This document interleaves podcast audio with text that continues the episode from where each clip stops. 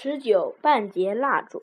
第二次世界大战期间，法国有一位家庭妇女，人称伯诺德夫人。她身边只有两个幼小的儿女。为了把德国强盗赶出自己的祖国，母子三人都参加了秘密情报的传递工作。伯诺德夫人的任务是把收到的绝密情报藏好，等自己的军队派人前来取走。为了情报安全，她想了许多办法，但始终放心不下。最后，他终于想到了一个绝妙的主意：把装有情报的小金属管藏在半截蜡烛中，然后把它插在一个烛台上。由于烛蜡烛摆在显眼的桌子上，倒反而骗过了前来搜查的德军。一天晚上，屋里闯进了三个德国军官。他们坐下后，一个中尉顺手拿过藏有情报的蜡烛，点燃，放到少校面前。德诺德伯诺德夫人知道，万一蜡烛烧到金属管处，就会自动熄灭，秘密就会暴露，情报站就会遭到破坏。同时也意味着他们一家三口生命的结束。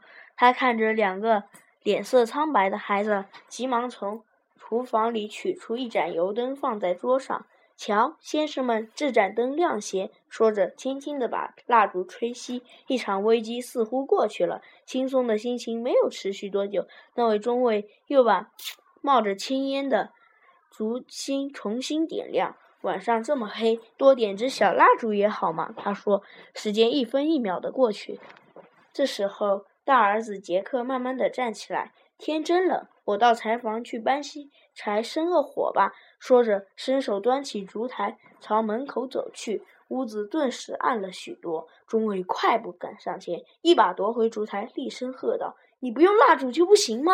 孩子是懂事的，他知道厄运即将到来了。在斗争的最后时刻，他从容地搬回一捆木柴，生了火，默默地坐在烛烛沿摇曳，发出微弱的光。此时此刻，他仿佛成了屋子里最可怕的东西。德诺的夫人的心提到了嗓子眼上，她似乎感到。